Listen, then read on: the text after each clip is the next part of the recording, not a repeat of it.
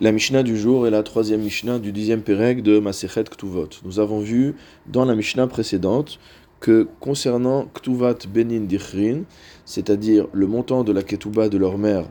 que touchent les orphelins lorsque c'est leur père qui vient à décéder, si jamais il y avait un homme qui avait été marié avec deux femmes, et donc il y a deux groupes d'enfants mâles, les fils de la première épouse et les fils de la seconde épouse,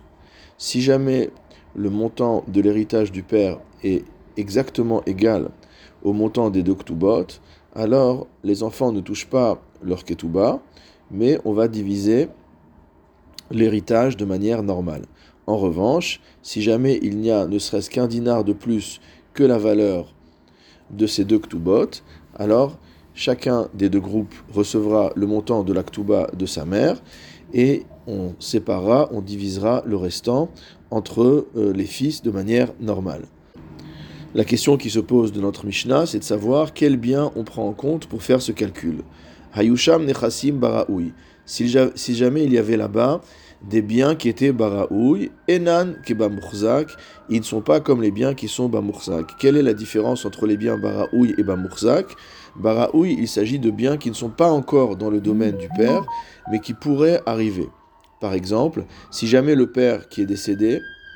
était un créancier vis-à-vis d'autres personnes, et donc il y a d'autres personnes qui vont venir rembourser le père dans les jours à venir, dès lors qu'ils rembourseront le père, cet argent tombera dans l'héritage des enfants.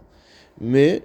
cet argent n'est pas encore dans l'héritage aujourd'hui, c'est pourquoi on l'appelle raoui, c'est-à-dire c'est euh, une valeur qui arrivera, qui va euh, être potentiellement partie de l'héritage. Mourzak, c'est quelque chose qui est déjà dans l'héritage du père. Donc ce qu'on dit ici en fait,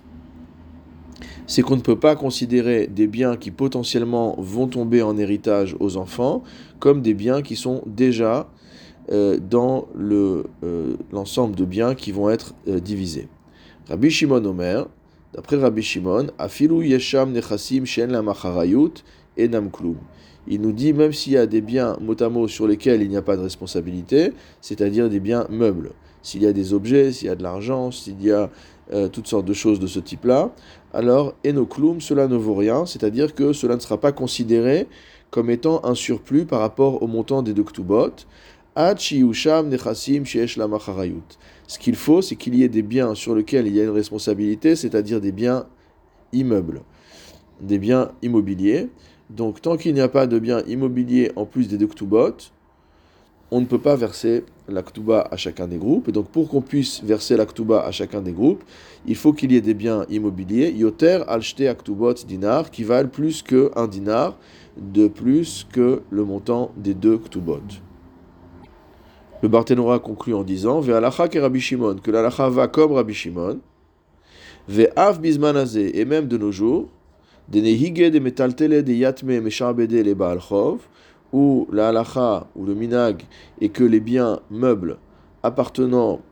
aux euh, orphelins, aux héritiers, sont considérés comme étant assujettis